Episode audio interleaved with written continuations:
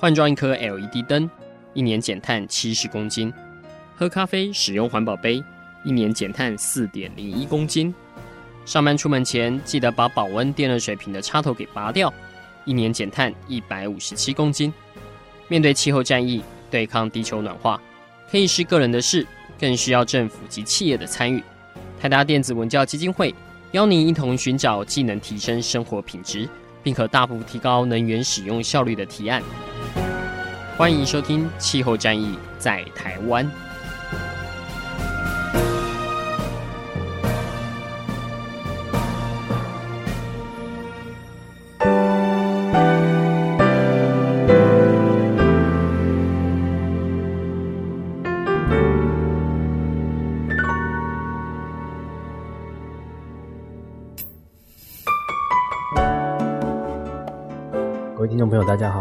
收听今天的气候战役在台湾，我是主持人台达电子文教基金会的高怡凡。那今天这一集，我们是一个算是一个台湾的一个抢先的独家的报道了哈，也是一个心得的分享。那大家都知道，我们台达电子文教基金会已经连续参加了十一次的这个联合国的气候会议哈，从这个二零零七年到去年这个二零一七哈，总共十一次的联合国的气候会议。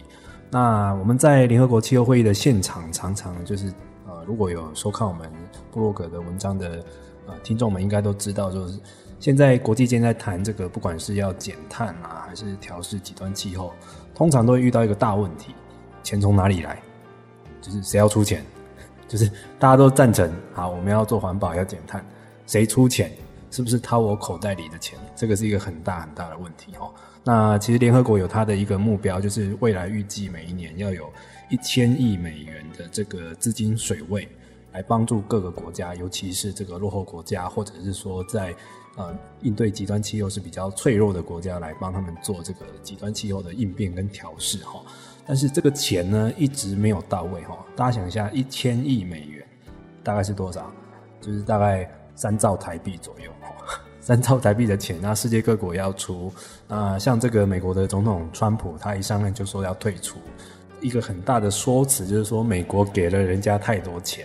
哦，就是有点好像当这个散财童子这样子，所以他的当初反对这个联合国气候公约也有一个他自己的原因哈，或者是说财务的考量。那这一次我们台达基金会刚好有一位同仁到联合国的会议的现场哦，去参加他们这个。GCF 就是联合国气候基金的这个开会的现场。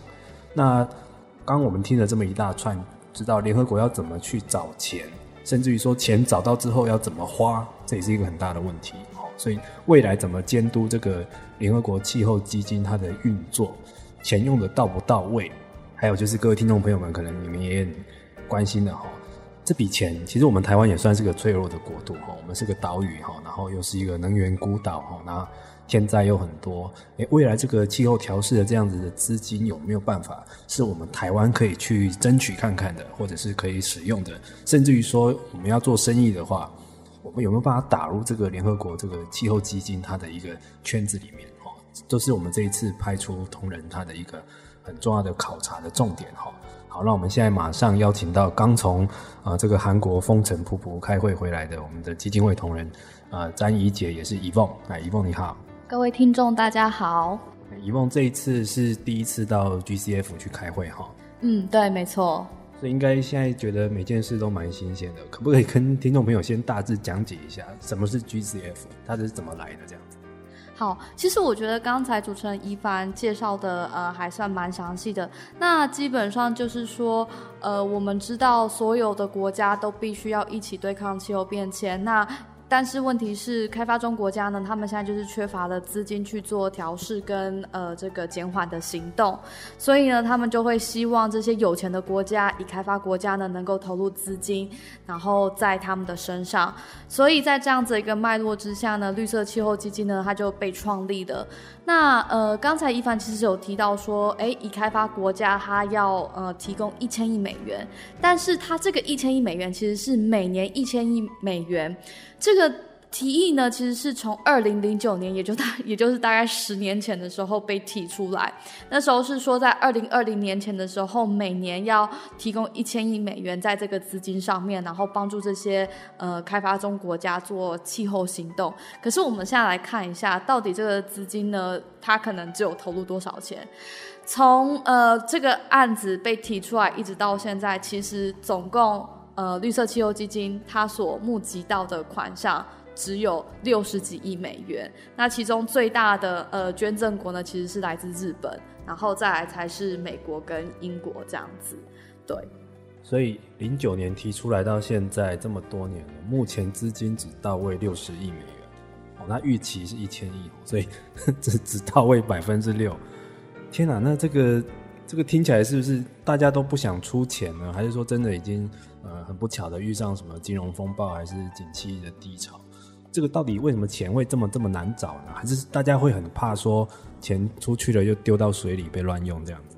其实我觉得，呃，有一个很大的问题是，当然我们知道美国他退，川普说他要退出巴黎协定的时候呢，其实就是已经跟大家宣示说他不要再捐任何钱到绿色气候资金底下。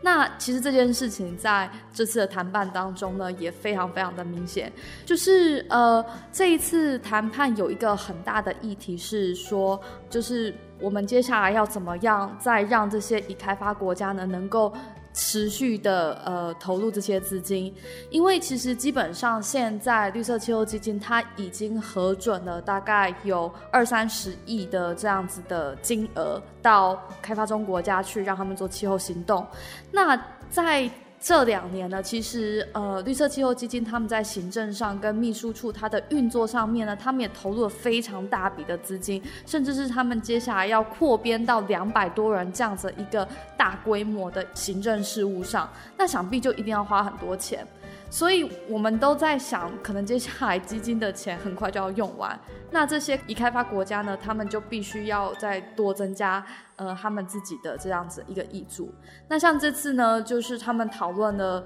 呃这个议题，然后美国的理事会代表呢就。非常的就是打太极，他就有点想要规避的讨论这个议题，然后他就觉得说，哎，我们现在不应该讨论这个资金再补充的问题，而是应该要先先请这个秘书处来告诉我们说啊，现在资金可能缺口多少啊，就是一些比较指引性的东西。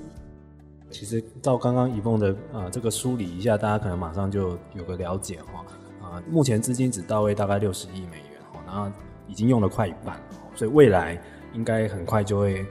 用完了。那用完了，接下来的钱在哪里？这都是很大的问题。那不巧的是，最近这三四年又是川普当政的时候，所以以前的大金主美国又不会，应该是不会再给钱哦，除非川普突然改变他的政见怎样子。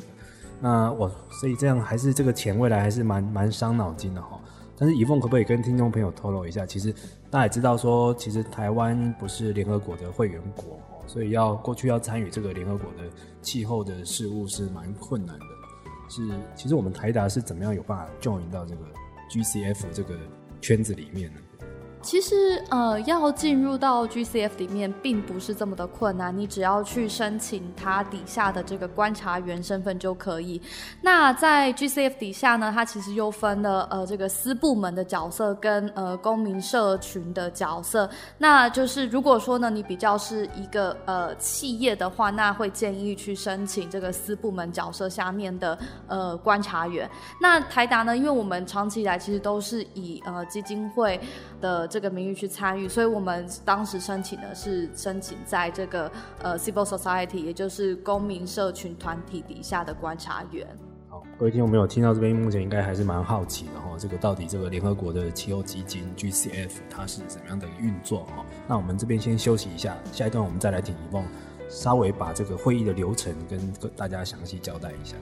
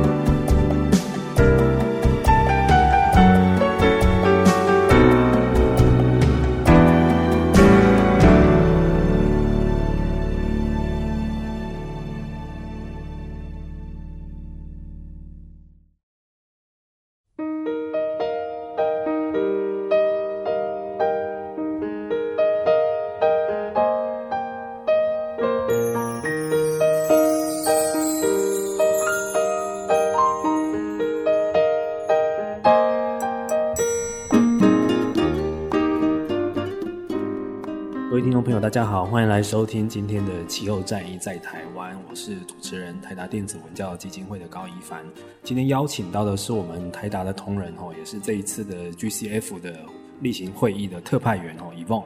啊，他刚从这个韩国的松岛，也是呃 GCF 的总部哈开会回来，那算是应该全台湾目前为止没有任何媒体或 NGO 有去参加这样的活动哈，所以马上把这一次的见闻跟各位做个分享。好，那先帮大家回忆一下哈，GCF 是什么呢？它是联合国底下的一个官方的气候基金哦，叫做 Green Climate Fund 哦。这三个单字大家马上去 Google 一下，马上可以找到很多很多的资料。那其实 GCF 它的利益是蛮好的，它是当初这个二零零九年这个哥本哈根气候会议哈。也是 COP 十五那一次的会议，其实是有点令人失望。那一次之后，就有一个呼声，就是我们要一个联合国的统一的一个气候基金的一个管理单位要成立这样子。那每年希望可以提拨各国要捐出一千亿美元的这个资金，我们去帮助落后国家或者是脆弱国家来去做一个增加它的气候韧性，还有一些因应极端气候的措施这样子。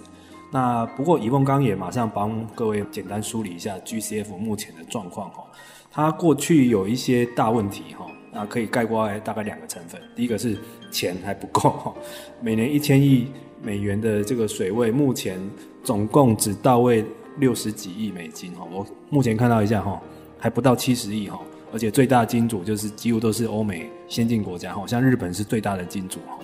那再来就是第二个，就是说它过去其实效率。不是很很快哈，已经成立了三四年了，但是呃，可能也是怕钱不够，所以案子审得很慢。但是从今年开始，他必须要加快脚步去应用，所以目前大概已经把这个呃资金有提拨出去的案子，大概已经花了接近一半左右。那接下来想必就是除了要一方面快马加鞭的去审案子，接受各国的申请之外呢，赶快再寻找下一步的资金来源也是非常重要的哈。好，那我们就先请一梦分析一下。呃，这次到韩国松岛去开会哈，可不可以跟我们讲一下这整个会议的流程？然后这个像 GCF 这样的组织，它一年大概要开几次会呢？它是不是每个会有不同的用意这样？好，其实 GCF 它每一年呢，它都会开三次会，然后大概差不多都是三天到四天的时间。那像今年呢，呃，就是这个第一个会议呢，讨论的东西非常多，它的光议程大概就有超过二十五个，审核的案子呢，大概有二十三个。像刚才其实一凡有提到说，呃，过去 GCF 它的效率非常非常的差，那主要是因为它其实成立了好几年，可是它过的案大概只有呃五十几个，所以等于平均下来呢，他们每一次会议只审核大概不到十个案子，所以这件事情呢，就让开发中国家非常非常的气愤，就是嗯，你怎么可以效率这么差？那这次呢，他们就觉得说，哦，好，不能再这样下去了，所以我们就快速的把这二十三个案子就是审核通过，那也确定就是这二十三个案子呢都会拿到钱。那再看一下说，接下来未来 GCF 还有多少案子要审核，基本上他们现在还有收到是三百多个案子，可是经过他们筛选之后还要审核的大概还有一百多个案子，所以其实嗯，你要说每一次会议真的也都必须得审核个二三十个案子，才有可能在短期之内把这些就是案子都过目一次。哇，那大家一想，马上可以知道那个。差别在哪里哦？过去一年可能审不到十个，那现在这一次的会议就要审二十三个，而且他的这个等待名单已经是上百个案子哈，等于是呃，这个在台湾套用一句话叫累积了一定程度的民怨哈，所以目前这个部门要赶快整个动起来这样子。呃，不过可不可以先跟我们听众朋友先大概介绍一下？因为我们刚刚都有一个疑问哈，就是这个联合国的这个 GCF 哈，它是一个算是一个公用的一个基金嘛哈。但它是比较接近像是借贷呢那种慈善捐助的性质，我各国政府就捐给你，我就不过问了，还是说其实它带有一些投资的成分？我是先借钱给你或投资看好给你，但是之后我会希望获得部分的一些盈余的回馈，这样它是有这样的一个成分在内的吗？还是说其实两种都有呢？其实针对这个问题呢，呃，我自己的观察是，基本上在每个案子里面呢，它是两种可能性都会存在。所以也就是说呢，GCF 它一方面它可能部分的钱在这个案子上面，它会直接就是呃用。送的方式，就是你不用，就是我不会要求你说你可能要有利息啊，还什么之类的。但另外一方面呢，他可能在同一个案子上面，他也会要求一定比例呢，他是呃，就是以借贷的方式。那这个部分呢，其实也会看各国他们怎么去提他们自己的案子。有些案子呢，他可能在这个 co-financing，所谓的 co-financing 的部分呢，就是指说，呃，在这样子一个大案子上面，他的钱可能不只是只有来自于 GCF 的钱。钱，它可能还会有一些呃多边开发银行，比如说像是世界银行、亚洲开发银行，或者是就是甚至是自己政府部门啊，或是一些呃当地的企业，他们有可能把资金投入在这样子一个大的案子上面。但假设如果说呢，他们的这个 co-financing 的呃钱呢来的比较少，那他们就会希望 GCF 这边能够出的钱呢是比较多的。那这样子的一个情况之下呢，也会希望就是 GCF 呢，大部分呢还是能够以一个就是提供 grant，就是不需要有任何的呃就是利率，然后他可能必须需要用一个借贷的方式，这样子就是直接给。嗯，所以听起来还蛮弹性的哈，因为其实呃。如果在座的听众有这个金融业背景的，应该就是相信你们是这个中的专家，因为金融业它的这个借贷或者是融资的手段，其实种类是蛮多的，有些是纯粹借钱，有些是带有投资的成分，然后包括像以凤刚刚提到的这个 co-financing 的这个能力的考量，其实白话一点就叫自筹能力，然后资金自筹能力，可能 GCF 也会看说你这个钱是不是非我不可，我只是帮你补这个小零头呢？还是你几乎 百分之百都得靠我，哦，这可能都是他们一个考量的条件之一。那其实大家现在也知道说，其实很多这个气候变迁的一个它的一个调试的一个案子，或者是基础建设的改善的案子，其实它是一个蛮多元的组成哈。可能有政府的钱，有企业的钱，还有当地社区，甚至有联合国气候基金这样的一个呃算是国际单位哈。它这个钱的来源是很多的，甚至于它融资手段可能是有点像半借半还哈。或设备抵押，其实老实说是非常非常的复杂，所以这方面的知识我们真的大家要慢慢去学习去接触这样子。讲到这边，其实以梦我就想到，我们去年去这个德国的波昂开这个气候会议哈，COP 二十三，其实我们在摊位上就刚好遇到来自一个非洲国家，他有跟我们提到说，他想打算要弄一个案子去争取 GCF 的资金哦，这个故事可不可以跟我们听众朋友分享一下？呃，其实这个案子呢，它是来自于呃辛巴威。那呃辛巴威呢，其实台达之前呢，在这个国家里面有做一些就是呃太阳能，然后结合一些在这个 inverter 就是呃逆变器的呃转换上面呢，是达到一个很高的效率。然后呃我们也就是呃我不太确定有没有。就是包含储能的部分，但是它整个的系统这样子用下来呢，其实是能够提供当地偏远的呃这些医院呢，就是让他们有稳定的供电。那电呢，它其实对呃医院来说是一个非常非常重要的东西，因为它要保存药品，然后甚至是有时候病人他可能呃有什么状况，他可能必须要用这些电呢，然后来做一些呃治疗。对，那呃因为这个案子呢，就是在辛巴威好像是蛮有名的，所以。所以我们那时候在呃德国的时候呢，就刚好遇到了一个呃也是来自辛巴威的女士。那他们呢那时候就想要用同样的方式呢，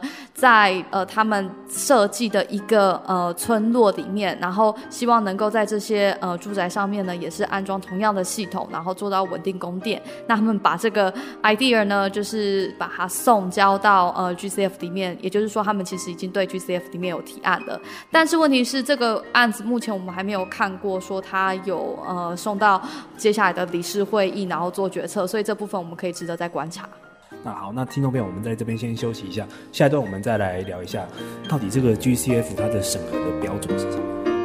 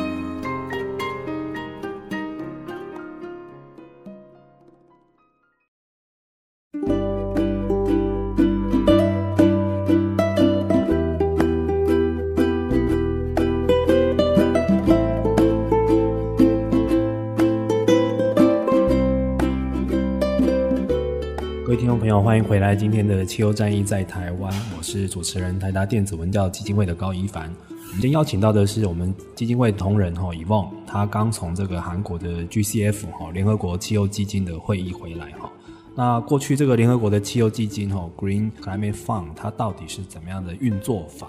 其实大家都觉得又蛮神秘哈，但是又大部分人都很担心说，他这个钱都永远到不了位哈，因为每年这个一千亿美元的这个资金哈。目前到现在其实到位率 非常非常的低哈，那能不能维持下去也是个问题哈。那至于它未来怎么开源，其实这个是我们最后一段可以来聊聊这样的议题哈。那我们这一段来聊聊，呃，大家应该都很好奇它是怎么审核的哈。其实以峰这一次去韩国的回来是应该算是一个，呃，也不能说震撼教育，应该看到的是一个快速通关的 GCF，因为它过去这几年来也才过了五十几案哈，平均一年大概十案。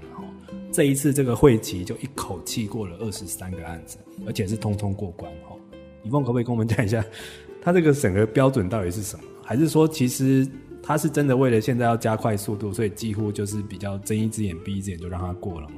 嗯，其实 GCF 审核案子它是需要一个过程。今天去参加这个会议，它是理事会，也就是说，呃，这些理事会成员呢，他会做一个最后的决议。但是这些案子呢，在被送到这个最后决议之前呢，它其实就已经有通过层层的把关。它的把关呢，可能是来自 GCF 它的秘书处，还有另外一个把关呢，是来自于这个呃独立科技咨询小组。那这个小组里面，它的成员呢，它就有。有来自比如说财经啊、经济科学啊，还有环境影响评估等等的专业背景。那这两个关呢，都会去决定说，诶，他这些提案呢，到底有没有符合一些原则性？那当然，GCF 底下呢，它其实审核这些案子呢，会有一些规定存在。比如说呢，他会要求呃。那我要看你的这个案子呢，有没有在就是性别这个部分上面呢有所贡献，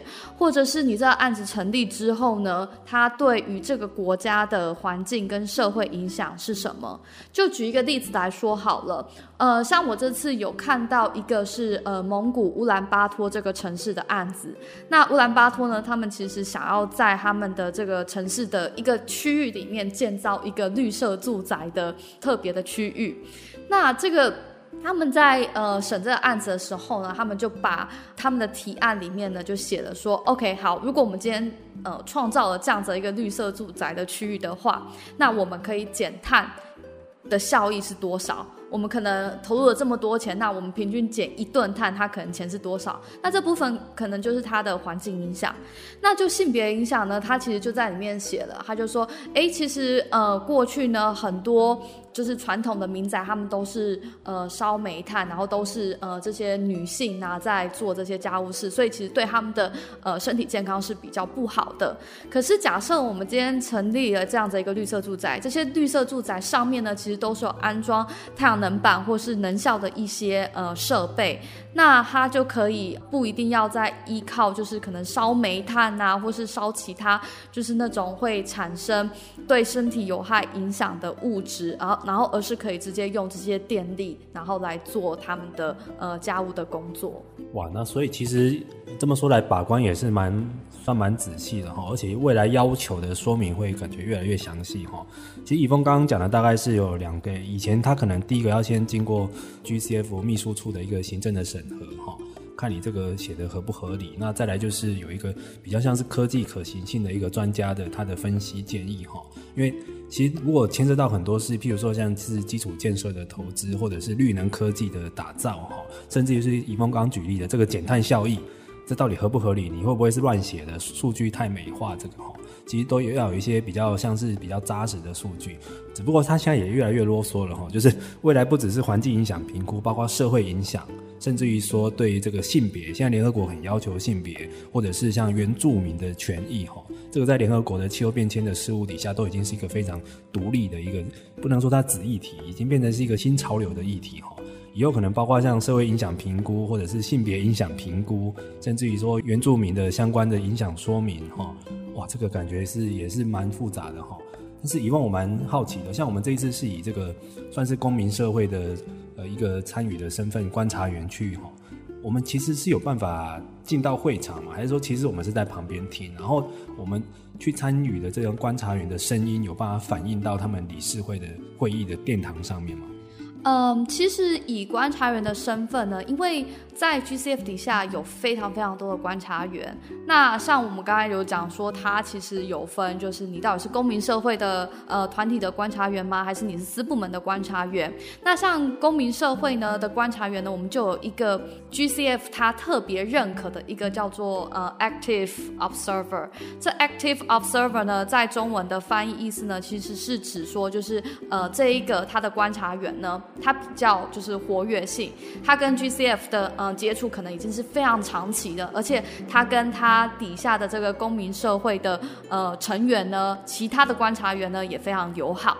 那我们在参与的过程当中呢，其实其他的观察员是没有办法进入到呃这个他们开会的场地里面，坐在那边听他们讲，而我们是另外在呃一个会议室里面直接看，就是 live 转播，然后直接去追踪。但是问题是，这个呃比较活跃的并且受认可的观察员，他是有办法坐在里面，然后也具有一定的发言权。所以呢，呃，像我们这一次台达去。参与呢？那我们就是呃，针对几个提案，可能我们觉得，嗯，他可能在某些方面比较有问题，那我们就把这些呃意见汇整起来，把它写出来，写成一个政策建言，然后交由给这个 active observer，然后让他呢直接就是在这个会议里面做发言。所以其实还是有一个意见的表达的管道哈，这个有点像，呃，其实听众朋友们或许不是那么熟悉，其实很多国际会议都这样开的。你要先是正式的编制内的体制内的人，或者是你是一个积极的参与者，或比较活跃的这个外围参与者，才慢慢会被邀请到里面哦。但是在外面的外围的，还是有一个他发言的管道哦。不过，一问我蛮好奇的，像譬如说他们在审案子的时候哦，这个在理事会要敲锤子定案前一刻哈，如果这个外围的专家或者是公民社会的代表有异议，他那个案子的他当初的提案者或提案国家的人是有。办法在现场马上做反驳或者是解释的吗？呃，其实审案子的过程呢是这样子的，就是主席当然会先问说，哎，大家有没有意见？那通常呢，就是如果呃这些理事会代表国家还有意见的话，那主席当然就是会先把呃这个讲话优先权给他们。那这些国家呢，他们就会开始问问题，或者是像是呃我刚才说的这个 active observer，他有问题，他就把它讲出来。之后呢，主席会给呃秘书处或是这个科技小组一点时间，然后让他们去做答复。那通常呢，提案的这个国家或是提案的这个机构呢，他们其实都会在这个呃会议厅里面，然后就坐在秘书处跟这个机构小组的旁边，然后时时刻刻的就是跟他们讲说啊，那这边我可能建议怎么回答这样。所以其实它还算是一个有来有往的过程，然后也可以及时的去回答，就是来自公民社会团体跟国家他们自己的一些疑虑。嗯，那听起来蛮刺激的哦，算是有点现场快问快答。不过是也要给人家一些稍微反应跟准备的时间哈。那其实未来会蛮希望说，像台湾是不是有机会也可以参与到 GCF 这样的一个国际的场合里面哈？各位听众朋友，我们先休息一下，最后一段我们来聊一聊这个 GCF 它的未来，还有一个台湾的参与机会点在哪里。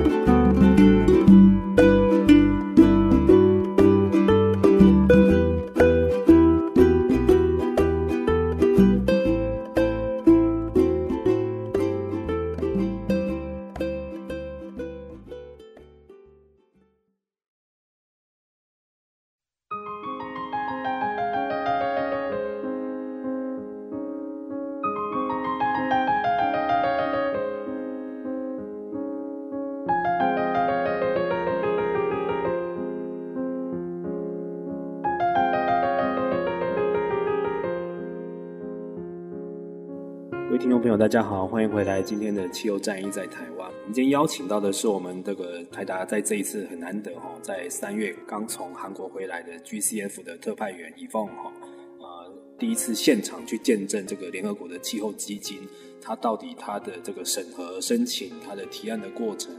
它是怎么样个运作方法哈？这应该是目前台湾目前听到最详细的有关于这个 GCF 的一个介绍了哈。那其实，但是以往我们常常在开这个联合国的气候会议的场合，我们也常常，其实 GCF 已经是算是一个很有名的单位了哈。只是说，虽然大家过去怀疑它的这个效率跟资金是有点有点太太慢，或者是说还太少这样子，但其实据我们所知，台湾的单位哈也有在研究 GCF 的情资哈。这次有遇到这样的人吗？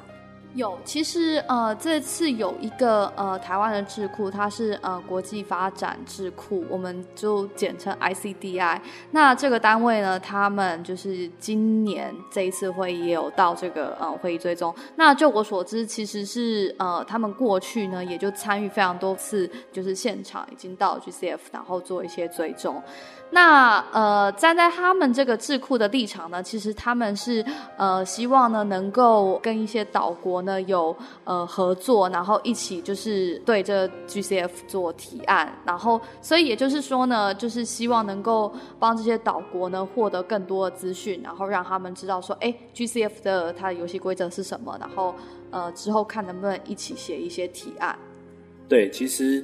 讲到这个 GCF，它整个这个提案跟申请的过程，其实它说穿了，它就是未来整个国际的一个气候资金的整个运用的方法。那这之间除了说是一个使用的国家，哦像是我们台湾的很多邦交国都是算是极端气候下的一个脆弱的岛屿哈，所以它是有蛮有可能成为一个使用的方，其实是有机会进入这个 GCF 它的一个审核的场域里面哈。其实应该是国内有相关的单位或者是智库研究机构已经有在做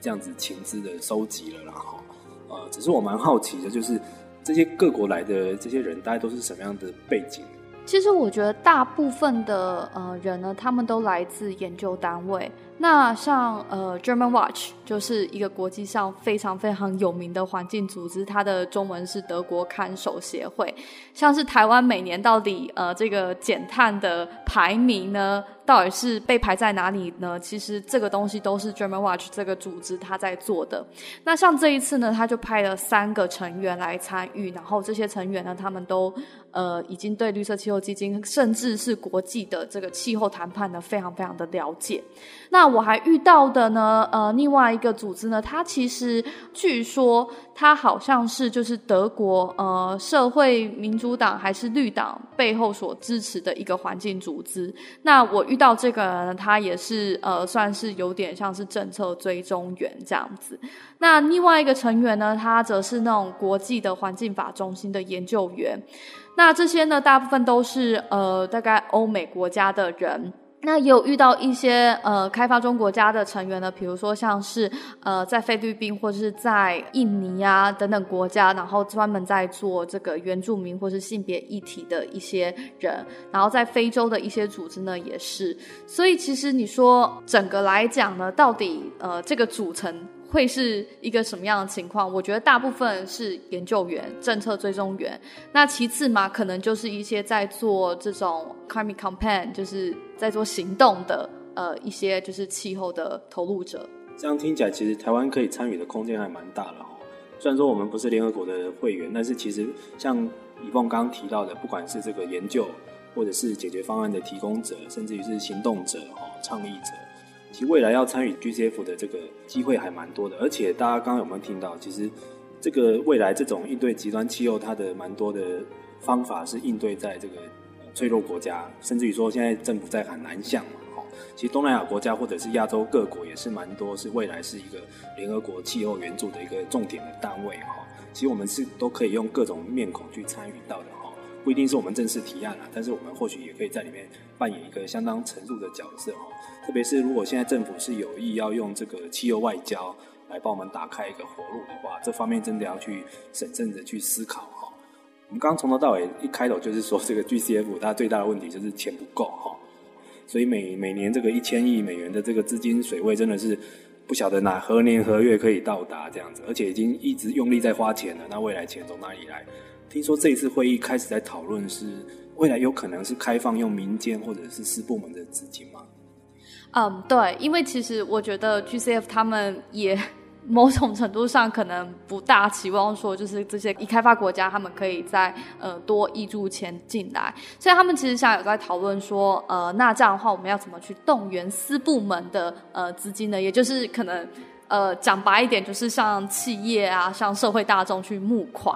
对。那可是问题是这件事情呢，它其实还是在一个呃，就是需要呃非常被完整架构的一个情况当中。第一个原因是因为呃，其实 GCF 它目前还不知道说该怎么跟这群私部门打交道，因为你今天要私部门的钱进来的话，那。呃，某种程度上，他们一定会希望说，哎，那我今天把钱投进来，那我可以怎么从中获利？这个获利它不一定是金钱上，也可能是他呃面子上或者是名声上面的等等这方面。那第二个原因呢，是因为呃，其实。大部分的这些私部门企业呢，其实都还不知道说，哎，现在国际上已经有这么一大套的呃分配气候资金的游戏规则了。所以，其实，在宣传上面呢，GCF 呢可能也必须要加把劲。那在种种的问题还需要待厘清的时候呢，其实目前私部门要投入钱进来，其实我觉得，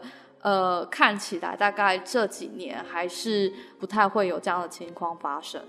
不过不管怎么样，他已经开始起了一个头了哈，因为他已经看到这是各国政府的一个援助资金的一个，算是一个怎样到了悬崖边了哈。因为这么久了，然后二零二零年这个一千亿美元要到位的这个期限也快到了哈，所以这个未来不管怎样，我们台湾应该要做好准备。如果以后 GCF 他接受这个。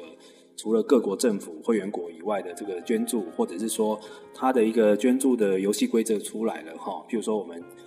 支持多大的资金可以在 GCF 里面扮演什么样的角色，这个游戏规则如果出来，其实我们也要准备好哈，因为这个有可能是我们去参与这个国际气候赛局的另外一条活路这样子。那当然，联合国这个单位它是非常非常小心。不能让那个品牌被误用，因为也很怕说，一旦接受了私部门的钱，私部门的这个手会不会就伸进去干扰这个 GCF 的运作，甚至于说是呃假借这个慈善捐助的名义去做一些其他的坏事。像我们刚刚提到，就是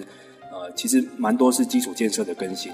所以说会不会有一些企业打算因为捐助 GCF 要去在它国际的基础建设的标案去得利呢？哦，这个都是 GCF 目前在考虑要。非常非常小心的应对哈，不过不管怎样，这个未来的游戏规则目前已经摊在各位的眼前了哈。那希望我们这一次的 GCF 的一个见闻录，可以再给带给各位一些新的视野哈。那如果大家对今天的这个节目有兴趣，未来我们会有更多的 GCF 相关的报道跟他的文章，都会一同刊登在我们的台达的低碳生活部落格上面哈。那也欢迎大家继续追踪或给我们意见。好，那我们今天节目就到这边哦，也谢谢怡凤来到这边跟我们分享。谢谢各位听众。